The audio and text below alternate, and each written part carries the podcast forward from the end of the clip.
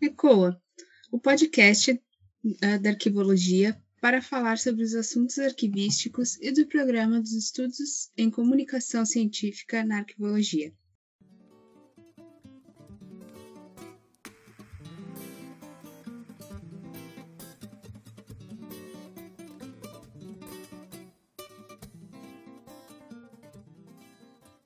Eu sou Juliana Horta. Eu sou Matheus Santos. E este é o quinto episódio da série Hábitos Arquivísticos. E o tema de hoje é sobre Samuel Miller, Robert Freeman, Johan Feis e o Manual dos Arquivistas Holandeses. Como disse no episódio passado, neste episódio abordaremos a vida pessoal dos principais arquivistas holandeses. E como sabem, nessa série nos contamos com a presença da doutora Ivna Flores. Olá, gente, tudo bem? É, de novo e novamente, mais uma vez, né, juntos, é, gravando o podcast. Hoje falando de três personalidades muito singulares e muito contributivas para a área. Novamente, obrigado pela oportunidade e sigamos. Bom, o primeiro que iremos a, abordar será o Samuel Miller, né? que é filho de um antiquário, que é vendedor de livros, e ele nasceu em Amsterdã, no dia 22 de janeiro de, 1900, de 1848. E com essa primeira pequena introdução, Ivna, uh, eu gostaria de saber uh, como, o que você pode aí nos informar mais sobre a vida do Samuel Miller, vida profissional dele. Bem, o Samuel Miller, é, é nesse contexto que a gente vai falar é um dos escritores, né, autores do famoso Manual dos Arquivistas é, Holandeses. Eu acho que a primeira questão uh, importante de se destacar é sobre a formação dele. Ele não é arquivista de formação, ele era historiador, e essa é uma constante dos autores e pesquisadores da arquivologia deste período, até mesmo por falta ou incipiência das escolas é, de arquivologia. Então, Samuel Miller é formado em História, ele é, se doutorou em Direito, teve o doutoramento dele é, em Direito, e ele foi bastante atuante assim, na área acadêmica, é, em arquivos, na área do direito da história. Então, ele fazia essa tríade né, entre normas, é, é, questões jurídicas, normativas, a história e os arquivos. E ele encontrou nos arquivos a força para alimentar, vamos dizer assim, o, o historiador é, que, que ele era, né? Mas o Samuel Miller, ele era, ele era assim, em termos de personalidade, uma figura é, muito impositiva. E é esta questão dele ser uma pessoa impositiva que, de certa maneira, impulsionou é, a trajetória dele, impulsionou a forma como o manual é, foi publicizado após a, a, a, publicação. Há relatos também de que ele, pelo, pela, assim, pela experiência que ele tinha, né, ele é uma, é, foi um arquivista, vou chamá-lo de arquivista mesmo, sabendo que ele não tinha formação, porque eu acho que a prática e o percurso dele é, garantem com muita certeza esse título, né? Esse, essa, essa profissão. Então, ele, é, por conta da experiência e da trajetória dele na prática dos, ali nos arquivos holandeses, ele, ele, tinha, ele tinha opiniões muito uh, fixas e ele era de difícil, é, era difícil argumentar é, contra as opiniões é, dele, né? E uh, essa, essa questão dele ser assim doutrinário e, e, rígido e ter essa, essa atitude mais menos dinâmica, né, mais, mais estática, é, fez com que ele é, fosse um grande líder ali na Holanda, uma referência, e ele é um o principal dos três arquivistas holandeses, ele é o principal é, escritor, né, colaborador é, do, dos, é, do manual ali das 100 perguntas é, do manual. Em termos de profissão, ele uh, foi arquivista de várias províncias ali da Holanda, o Dresch, é, e teve, esteve em Amsterdã.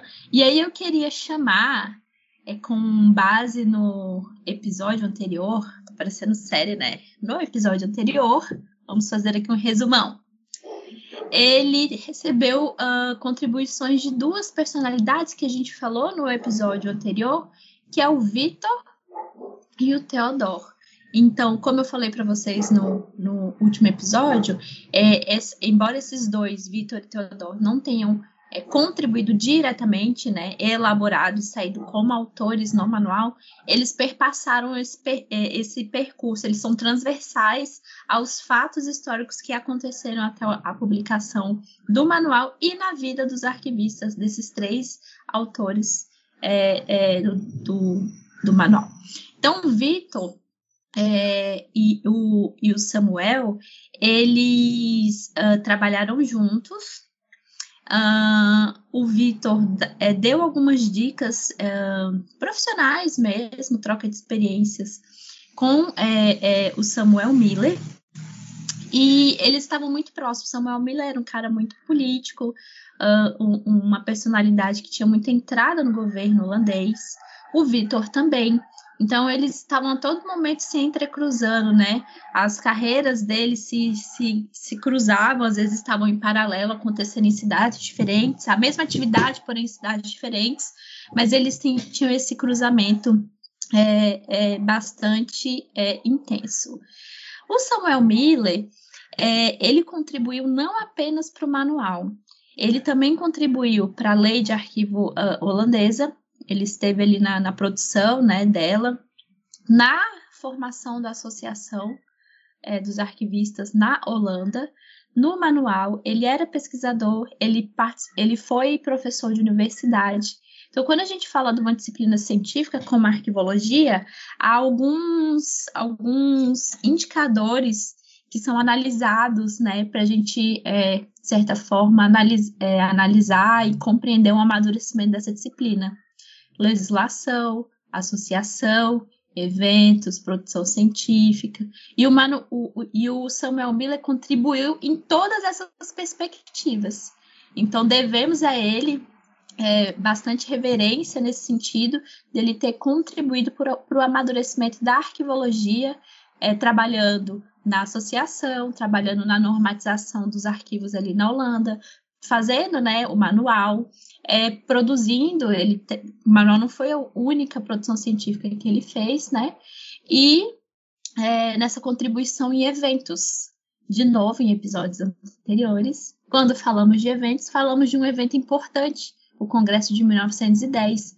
Samuel Milley estava lá, e esse foi um congresso central para a disseminação é, do, do Manual dos Arquivistas é, holandês. Então, podemos dizer, com base é, nessas fontes que foram consultadas sobre a vida do Samuel Miller, que ele era um arquivista completo. Ele era um arquivista que atuou na prática bastante, conhecia assim com a palma da mão os, os arquivos holandeses e de várias províncias holandesas. Ele atuou é, como, é, como legislador da prática arquivística ali na Holanda. Ele atuou também na pesquisa e na docência, quando ele trabalhou e, e ensinou na universidade, em universidades ali na Holanda.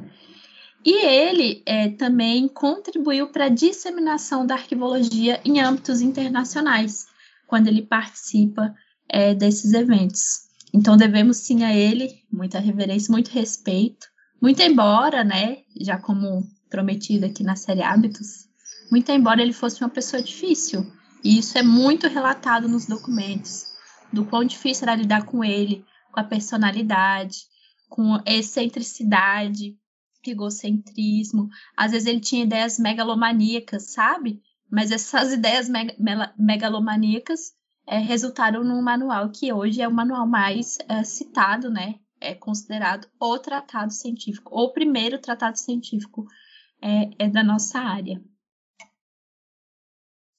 Bom, o Samuel ele foi o foi ele quem chamou o Robert, né, para auxiliá-lo em um arquivo da Holanda. E daí a gente vê que ele tinha bastante, realmente um engajamento muito grande, assim.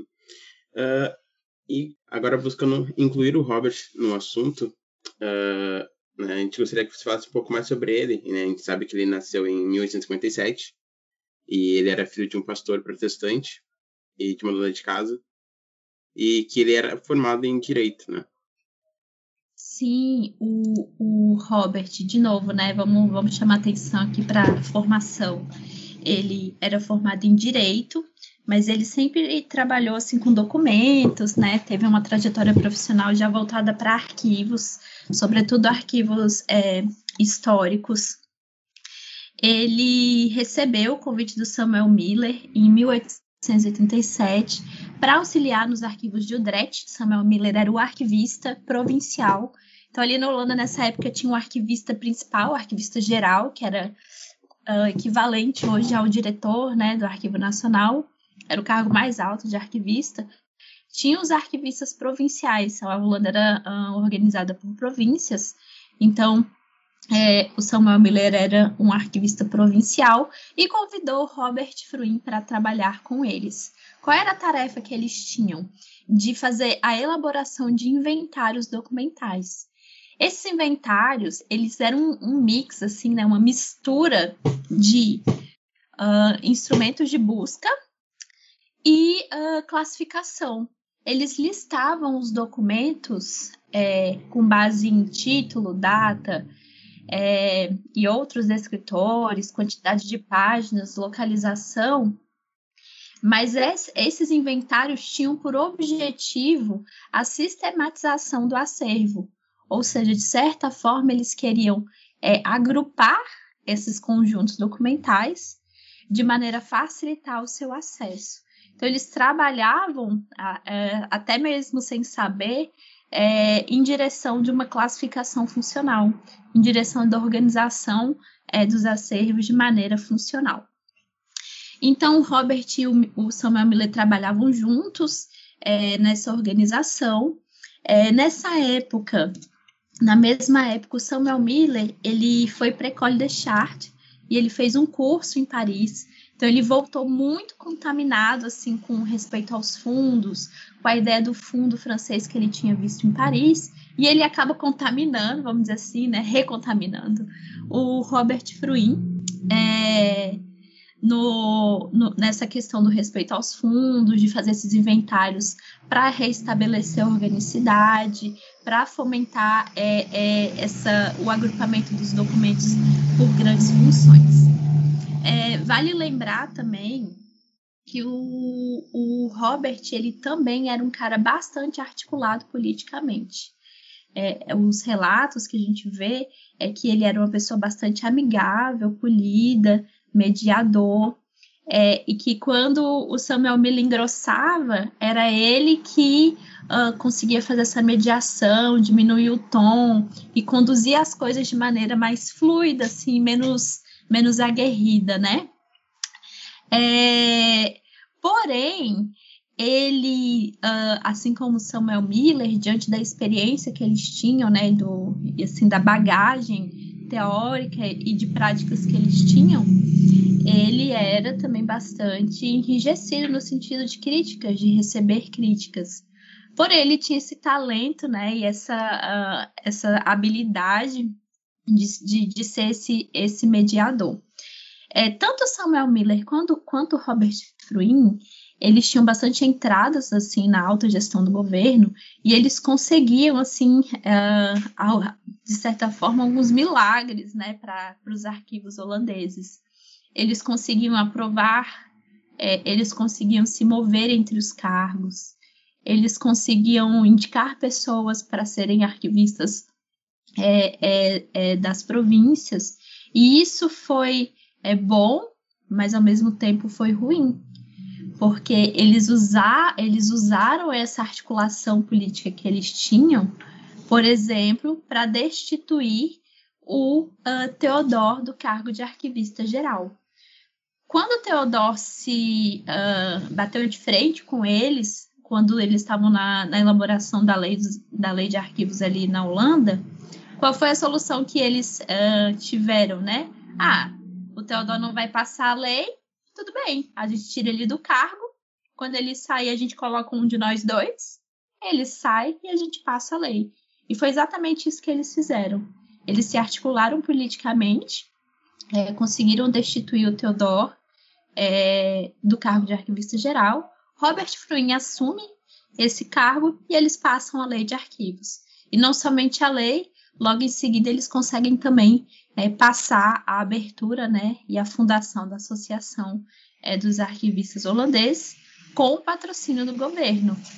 Porque quando a associação é criada, e a, associa a associação é criada é, sete anos antes da, da publicação do manual. Então, o manual, de, manual é de 1898, a, a associação é criada em 1990, 1891, sete anos antes.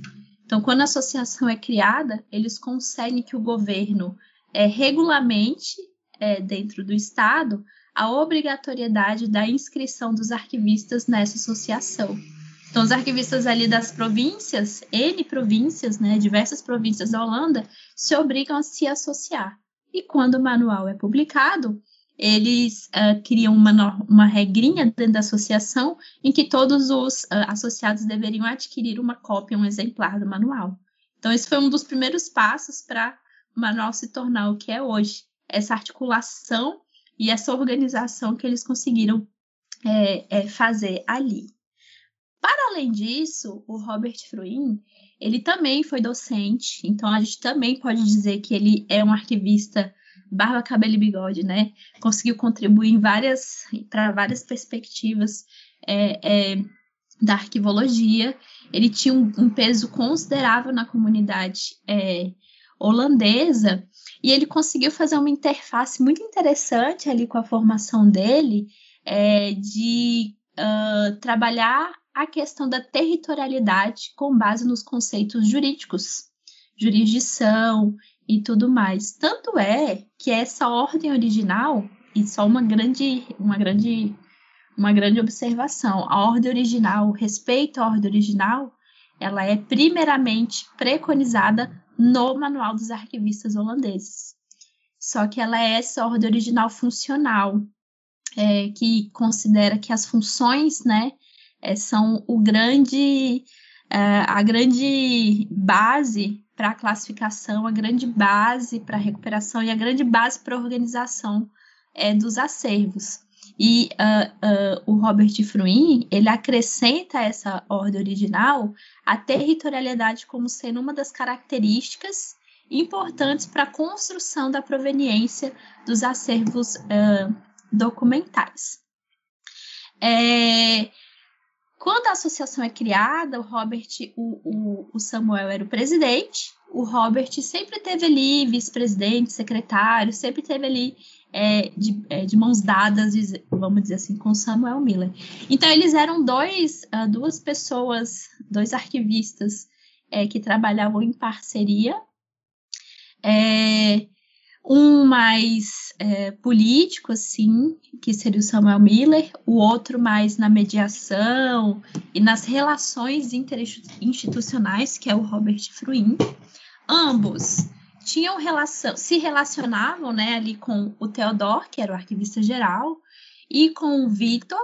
O Vitor contribuiu, assim, para para formação do Robert Fruin, é, ele, inclusive, uh, em certos momentos, ele apadrinhava o Robert Fruin e apoiava é, o Robert Fruin em decisões, é, em decisões é, técnicas.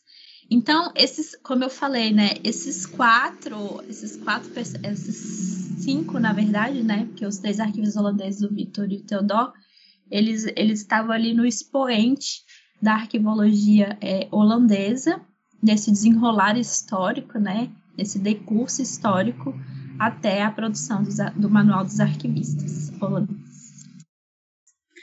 E, Vina, algo que eu achei bem interessante, assim, uh, desse, dessa trajetória do Robert Fruin é que ele fundou uma associação para preservação de filmes históricos em 1919, é, fico me perguntando se ele também usava os mesmos conceitos.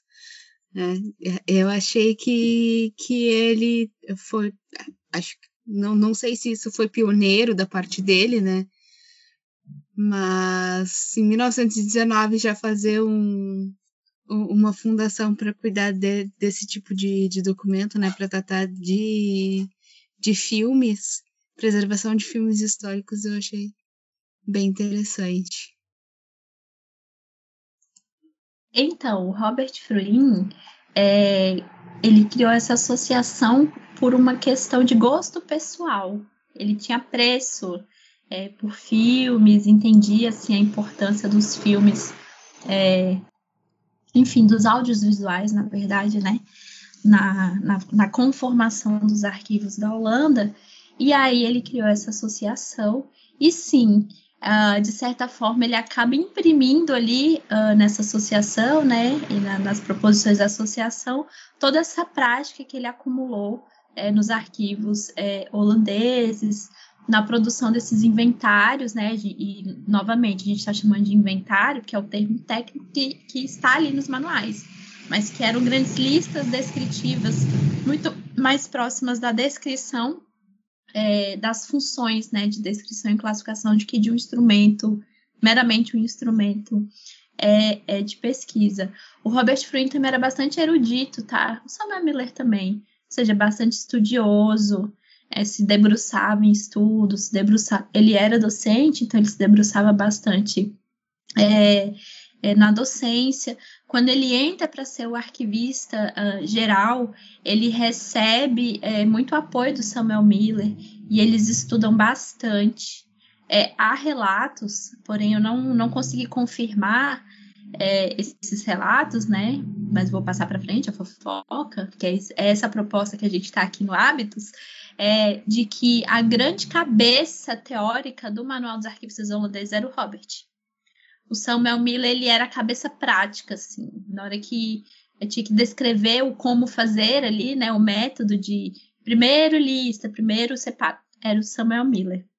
E aí o Robert entrava com toda essa parte mais, mais é, teórica, assim, né, do, do, do Manual dos Arquivistas Holandeses. É, porém, os, os, dois juntos se envolviam em muitas polêmicas, né? Eles viviam, viviam sempre discutindo, né? sempre em discussão com a comunidade arquivística, né? Principalmente quando o Fruin, ele cria um projeto de lei e, e, e, é aprovado esse projeto em 1918 e a comunidade ela critica, né? E o Fruin ele leva muito pelo lado, lado pessoal, porque as críticas são em relação que a comunidade diz que tem muitas impressões somente dele e do Miller, né? Sim, essa questão do comportamental, né, desses pesquisadores, como eu disse, ela também foi relevante e ela também foi, é, ela também imprimiu, né, na história da arquivologia é, esse, alguns fatos e eles eram sim, eram pessoas difíceis como, como eu falei, pessoas doutrinárias, pessoas é, menos abertas a, a receber críticas. Ok, às vezes num tom de mediação, num tom de escuta, porém num tom de escutar e não receber bem aquilo que escutou, né? Então, quando a lei de arquivos da Holanda passou, e, nas, e naquele contexto que eu falei, deles destituírem o arquivista geral, que era o Theodor é, se juntarem nessa articulação para destituir, o, Rob, o Robert se tornar o arquivista geral para passar o texto. Tudo isso não é visto assim é, de bom tom, né, por todos. É óbvio que, que as pessoas separavam que eles estavam ali de conchavo, né, de conchavos políticos e de, e de institucionais. E quando a lei passa, ela tinha sim uh, problemas, né? Ela foi construída com base em, na experiência de dois arquivistas, né? Três, ou no máximo a equipe deles, e o restante da comunidade, e o restante dos arquivistas das demais províncias. Não é porque eles tinham um privilégio político de estar ali mais próximos dos epicentros é, é, da gestão que, que eles poderiam simplesmente ignorar. Então a comunidade foi crítica, sim, e quanto mais a comunidade criticava, mais, uh, vamos dizer assim, mais ranço eles tomavam, mais doutrinários eles é, permaneciam. Então era como se fosse um grande ciclo sem fim, sabe? A comunidade criticava, eles, ok, criticaram, a gente vai seguir desse jeito e permaneciam cada vez mais é, fechados. Vamos dizer que eles tinham assim a, a, a ai, me fugiu a palavra, mas eles dominavam assim a Holanda, né? A arquivologia holandesa e as coisas passavam por eles, é, é, sim. Tanto é que quando o manual foi publicado, é, a gente lê nos documentos assim palavras como é, doutrinário, manual doutrinário, é, a Bíblia, como se fosse algo assim que não, não pudesse não ser utilizado, canonização, o manual foi canonizado, é, foi é, obrigado, são palavras bem fortes assim, quando, quando se fala da vinda né, desse manual para a comunidade, da publicação da lei, como essa lei chega na comunidade é, arquivística ali da, na Holanda nessa época.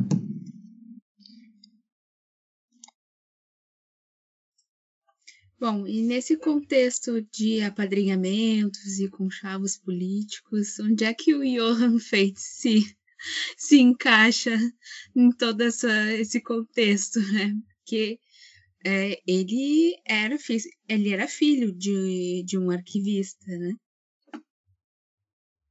Então, uma questão muito interessante do Johann Feitz, o terceiro arquivista holandês, primeiramente, é, a gente não vê uh, do, nos documentos. E, gente, quando eu falo de documento, estou falando de fonte primária, tá? Pesquisa em arquivo nacional, de ir no, no Arquivo Nacional da Holanda e pesquisar os documentos da época sobre pesquisar documentos deles mesmos, fundos pessoais e tudo mais. A gente não consegue ver muito a interlocução dele com os outros dois, é, com o Samuel e o Robert. Eu achei isso bem estranho e fiquei muito é, encafifada, assim, né? Mas por que que ele apareceu? Por que que ele entra como é, um dos autores? Nitidamente ele não contribuiu, assim, de maneira robusta.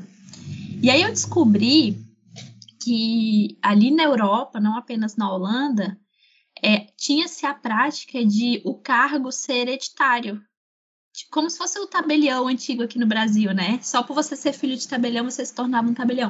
Isso acontecia para cargos ali na Europa. E ele era filho de arquivista de uma cidade. Ai, gente, os nomes holandeses são terríveis, eu vou tentar pronunciar. Groningen. Me perdoe se eu tiver uh, pronunciado errado. Então, Acho o pai. É Groningen. Groningen, né? Nossa, é bem é, difícil. É parecido com o alemão, né? Acho que é Groningen. Vou, eu acho que eu vou ficar com a sua. Groningen parece ser mais holandês, assim. Eu acho que é. então, ele ele era filho do arquivista provincial de Groningen. Quando o pai dele deixa esse arquivo, ele herda, ele herda o cargo. O que, que eu posso dizer sobre essa herança? Ele cresceu, ele nasceu num berço arquivístico. Vamos dizer que ele era um sangue puro arquivístico, né? Então ele cresceu dentro do arquivo. Então era como se ele, aquilo ali fosse a vida dele, e literalmente a vida dele. Só que ele era cardíaco, ele tinha um problema cardíaco, então imagine em 1800, 1830, 1840, 1890, né, que tipo de tratamento para cardíacos ele tinha? Tudo muito incipiente, né, a medicina ainda caminhando. Então ele tinha saúde muito frágil, então ele não saía muito, ele não viajava. Basicamente, ele ficava de casa para o trabalho, do trabalho para casa, e a casa dele era, gente, basicamente, praticamente dentro do arquivo. Então, ele morava é, no arquivo. E aí eu continuei pensando, refletindo por quê, né? Por que ele entrou? Ele não. A gente não vê a interlocução dele com o Vitor. O Vitor não apadrinhou ele, como apadrinhou o Robert. A gente não vê interlocução dele com o Teodoro. O Teodoro não convida ele para nenhum cargo, como aconteceu com Samuel Miller. Eles não têm nenhuma. Vou usar o, o, o, a licença da palavra do Mateus. Não, não tinha nenhuma treta com o, o, o Teodoro, tava tudo certo ali. Como que ele entra? Gente, pelo simples fato dele ter dado um arquivo de um pai que era uma pessoa articulada, é, articuladamente política. O pai dele era meio que o, o dono do rolê, assim. Ali na província deles, ele, ele era uh, sempre participou de conselhos, participou de, de decisões governamentais. Então, quando ele herda o arquivo, ele herda a profissão, o local de trabalho, e ele herda toda uh, a política do pai. Então, ele entra nesse contexto simplesmente porque ele é filho do dono do rolê. É, ele, ok, ele tinha formação, ele se formou, ele tinha doutorado, ele tinha um berço acadêmico, vamos dizer assim, né?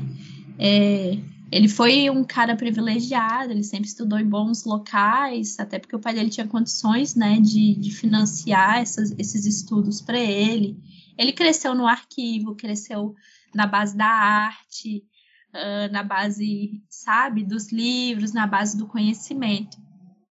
E aí ele herdou a profissão, a política e o local de trabalho, continuou tocando é, o arquivo com, com os pais, e aí ele entra na produção é, do manual muito mais por força política do que por força técnica. Não que ele não soubesse fazer, sim, ele sabia, ele trabalhava no arquivo, viveu o arquivo, herdou o arquivo, viu o pai dele trabalhando em arquivo a vida toda. Mas muito mais por força política do que por força é, técnica, como os, do, os dois outros é, conseguiram. Eu vejo que, assim, a, a, a minha interpretação, a né, minha visão, eu vejo o Samuel e o Robert como figuras, assim, aguerridas, sabe? Eu, eu, eu, ficava, quando a gente lê assim, os documentos, eu ficava imaginando eles discutindo em reunião, ele, sabe, se posicionando. E o Faith muitas vezes nem tava, porque ele tinha esse problema é, de saúde, então ele se preservava bastante. Tem uma curiosidade muito curiosa, bem redundante, né, sobre o, o Faith. Quando o Manual dos Arquivistas Holandeses foi publicado, Samuel Miller sim, e o Robert Fruy, eles uh, saíram na Europa assim para disseminar o manual né, para além da Holanda. Foram para eventos, so, sobretudo Samuel Miller foram para eventos, foram para Paris. É, Paris é bem pertinho da Holanda, dá um. Hoje em dia deve dar umas três horas de trem. Na época devia dar um pouquinho mais, mas era considerado muito perto, então eles iam e voltavam assim, com muita facilidade, né?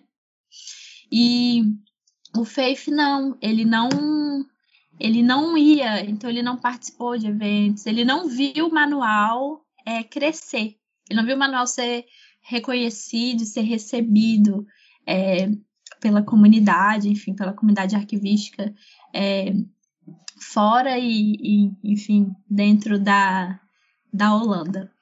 Mas, em 1905, ou seja, pouquinhos anos depois da publicação do manual, ele ele estava trabalhando no arquivo dele e sempre muito agarrado, né, no serviço. E ele teve um ataque do coração e morreu no arquivo. Então ele morreu dentro do arquivo, trabalhando é, de ataque, ataque é, cardíaco. Não teve oportunidade de ver o que o manual se tornou. Não teve oportunidade sequer de ter o reconhecimento, porque ele mal aparecia, mas se é que ele tinha, é, vamos dizer assim, mérito, né, gente? O mérito dele foi um mérito político, não foi um mérito é, galgado, né? Não foi algo que ele galgou, foi algo que ele é, ganhou. Bom, uh, o Johan, a gente vê que justamente ele, ele é chamado talvez por, ter uma força política, porque ao ler a, o texto eu percebi que talvez também pelo fato dele ser um, um talvez um admirador das técnicas do, do Fruin e do, e do Miller, porque ele utiliza né, as técnicas deles, deles no, no arquivo, né? Sim, e assim, eu acho que era bem natural isso acontecer, né? Era bem. Na verdade, não tinha muito para onde correr, porque, como eu disse, né? Como os dois eram as referências, né? Ali na Holanda uh, das práticas e do como fazer, então, sim, é, é, eles acabavam sendo copiados, né? Os arquivos acabavam se espelhando, é, se espelhando neles. Mas acho que uma coisa importante a se pontuar sobre Robert Samuel é que é, a contribuição deles ali no manual, muito embora os contextos, né, muito embora as personalidades difíceis, muito embora as atitudes não muito legais em, em dados momentos, embora a articulação política pesada, e a gente sabe, gente, quando a gente quando quando uma personalidade, né, faz essas articulações políticas, essas articulações políticas uh, nem sempre são benéficas, elas são danosas, né, envolvem promessas, envolvem comprometimentos, a gente sabe disso, né? Muito embora todas essas variáveis, essas questões, a gente não pode é, é tirar deles a contribuição que tem até os dias de hoje. Tipo, eles delinearam o, o respeito à ordem original. Eles delinearam, de certa forma, a territorialidade. A, o manual ali que é organizado né, em 100 perguntas, é, 100 Alguns são perguntas, outros são é, afirmações e são comentados em seguida. Essas 100 perguntas, 100 afirmações, elas são a base para outras teorias que a gente conhece hoje. Hilary Jackson, em seguida, usa o manual. Quando a gente passa pela nossa literatura, todo mundo cita os holandeses. Então, a gente teve essa evolução científica a partir deles. A partir deles, alguém acrescentou mais alguma coisa. Depois dessa mais alguma coisa, eles foram recebendo acréscimos e eles são citados até hoje. Quando a gente vê pesquisas aqui no Brasil sobre é, é, bibliometria, né, que é você fazer essas métricas de referências, quando a gente faz esses estudos bibliométricos nas, nas nossas referências, a gente vê que eles seguem sendo os arquivistas mais uh, uh, a referência, né, a obra, uma das obras mais citadas por praticamente todos os trabalhos científicos. Alguém sempre vai falar, os, segundo os arquivistas, a partir de é, os arquivistas, então sempre isso ainda é muito vivo. A outra questão que é muito importante pontuar da contribuição deles é sobre a organicidade. Eles são claros, gente, é, num, numa das perguntas de falar sobre o todo orgânico. O, ar, o arquivo é um todo orgânico. Olha que central. Olha a visão que eles tiveram naquela época. De novo, não tinha internet, não tinha é, carro direito, né? As coisas eram muito mais difíceis e eles tinham essa visão. Até mesmo dentro da Holanda, eles conseguirem fazer esse mapeamento, entender que é isso, que são arquivos provinciais, porém são todo orgânico, compõem um fundo, né, do país, o fundo é o conjunto ali de documentos estatais é, a outra questão é sobre classificação e descrição. É, com base assim, na, nas minhas pesquisas de doutorado, eu consigo é, compreender e entender e, de certa forma, afirmar que é, a classificação e descrição que conhecemos hoje é, ela foi construída por várias, várias frentes, vamos dizer assim, né? A gente tem contribuições ali da França, a gente tem contribuições é, do Hilary Jackson, que inclusive é o, o, próximo, né? Cenas dos próximos capítulos. E a gente tem a contribuição dos arquivistas holandeses.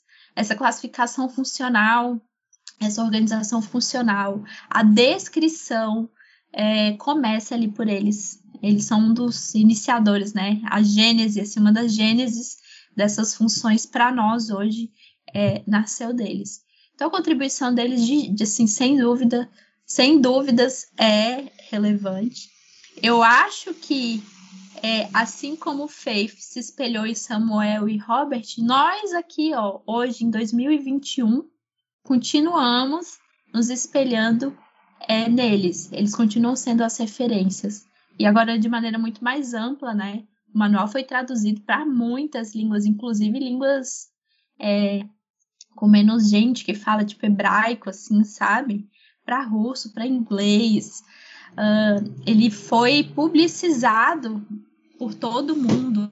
Aqui no Brasil, ele chega em 1960, é, a partir da atuação do José Honório Rodrigues. José Honório Rodrigues manda uma carta, é, um pedido para o Adido, uh, aqui, né? Adido é o representante do, do país aqui no estado, é como se fosse um embaixador, né? Um cargo abaixo de embaixador ele pede autorização para o Adido de Cultura, o Adido consegue o manual traduzido para o português. Então é bom também é, deixar claro a vinda do manual aqui para o Brasil foi fruto do trabalho do José Honório Rodrigues, à época diretor do Arquivo é, Nacional. Então esse documento ele é traduzido é, para o português, publicado, e depois ele tem uma reedição, e é a edição que a gente usa hoje. É, foi essa edição é, traduzida a partir dessa iniciativa do diretor, do José Honório, é, José Honório Rodrigues. Bom, Ivna, muito obrigada pela tua participação, agradecemos novamente. E vamos encerrando mais um episódio da série Hábitos Arquivístico, que entrega, integra o nosso podcast, um projeto da arquivologia da Universidade Federal do Rio Grande do Sul, para dar voz à arquivologia e pensar fora da caixa. Até o próximo episódio. Sigam a gente nas redes sociais, ecoa.urgs. E se você gostou, não deixe de compartilhar.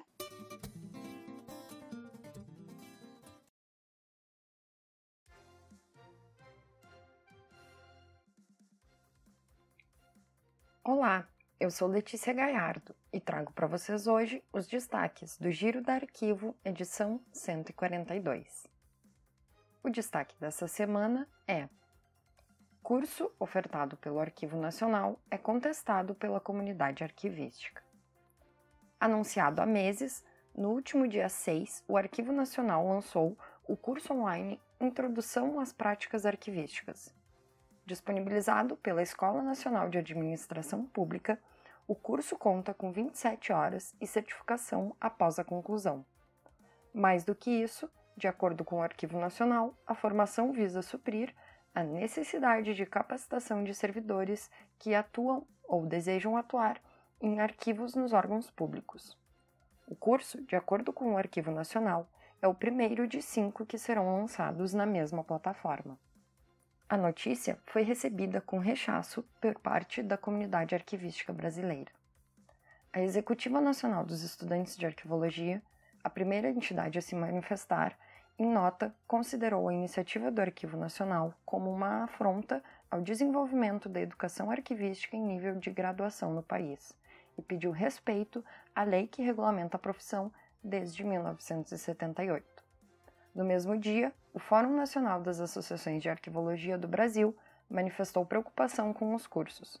Em nota, o FNARC se disse contrário a toda e qualquer iniciativa que possa causar obstrução da atuação dos arquivistas, de acordo com o previsto na Lei 6.546 de 78. Referência à proposta do Arquivo Nacional em criar cursos de nível intermediário em gerenciamento de serviços arquivísticos. No dia 11, o Arquivo Nacional publicou uma nota de esclarecimentos sobre os cursos. De acordo com o documento, as formações fazem parte do planejamento estratégico setorial do órgão e não visam substituir a formação necessária em arquivologia. Na seção Brasil, depois do apagão, só uma parte dos portais do CNPq voltou a funcionar. O currículo Lattes já está no ar novamente, mas quase todo o resto ainda não. Editais e bolsas estão paralisados. O BNDES lançou o projeto Resgatando a História, que destinará cerca de 200 milhões de reais para projetos voltados à restauração, conservação e valorização do patrimônio histórico brasileiro, incluindo arquivos. E, em profundo processo de corrosão, o aparato legislativo arquivístico brasileiro enfrenta agora outro problema: o avanço das perspectivas de privatização. Ganhou força na Prefeitura de São Paulo o projeto de transferir a administração e preservação do arquivo municipal para a iniciativa privada. E a Executiva Nacional de Estudantes de Arquivologia começou a organizar um ENEARC online a organização do evento está fazendo enquetes sobre os possíveis temas de debates via Instagram. Nas propostas, muita tecnologia e preocupação com o mercado, além de pautas contemporâneas importantes, como arquivo e fake news, mas nada de política pública, orçamento, papel social dos arquivos, etc. Na seção Mundo, no Chile, a preocupação da comunidade arquivística é com a preservação dos debates sobre a nova Constituição do país. Sem dúvida, um acervo fundamental. O Conselho Internacional de Arquivos promove, no próximo dia 25 de outubro, a conferência virtual Empoderar Sociedades do Conhecimento no século XXI. A ideia é ampliar o mote debatido em 2021, empoderar os arquivos. E na agenda internacional, no dia 26, a Claxo promove o seminário visual Artes, Ativismos e Memórias Os Arquivos das Histórias dos Povos. Na sessão para ler com calma, Cinemateca. Sem trabalhadores não se preservam acervos. Via A Terra é Redonda. Como a sala cofre da Secretaria de Segurança Pública passou incólume pelo incêndio. Via Zero Hora. E disputa por acervo de Brizola opõe netos e deve parar na justiça. Via O Globo. E, na sessão para ver com calma, a videoconferência Valoração Documental em Arquivos de Direitos Humanos, em espanhol, via Arquivo General da Colômbia. E a digitalização do Arquivo General de la Ciudad, em espanhol, via Clarim. Estas foram as principais notícias da semana na área dos arquivos. Tudo isso e mais você confere no Giro da Arquivo. O Giro é publicado todas as terças. Receba grátis em seu e-mail. Para mais informações, acesse nossas redes sociais. Siga arroba Giro da Arquivo no Facebook, Instagram ou Twitter. Lá você encontra o link para assinar nosso boletim e receber o que é notícia no Brasil e no mundo da arquivologia.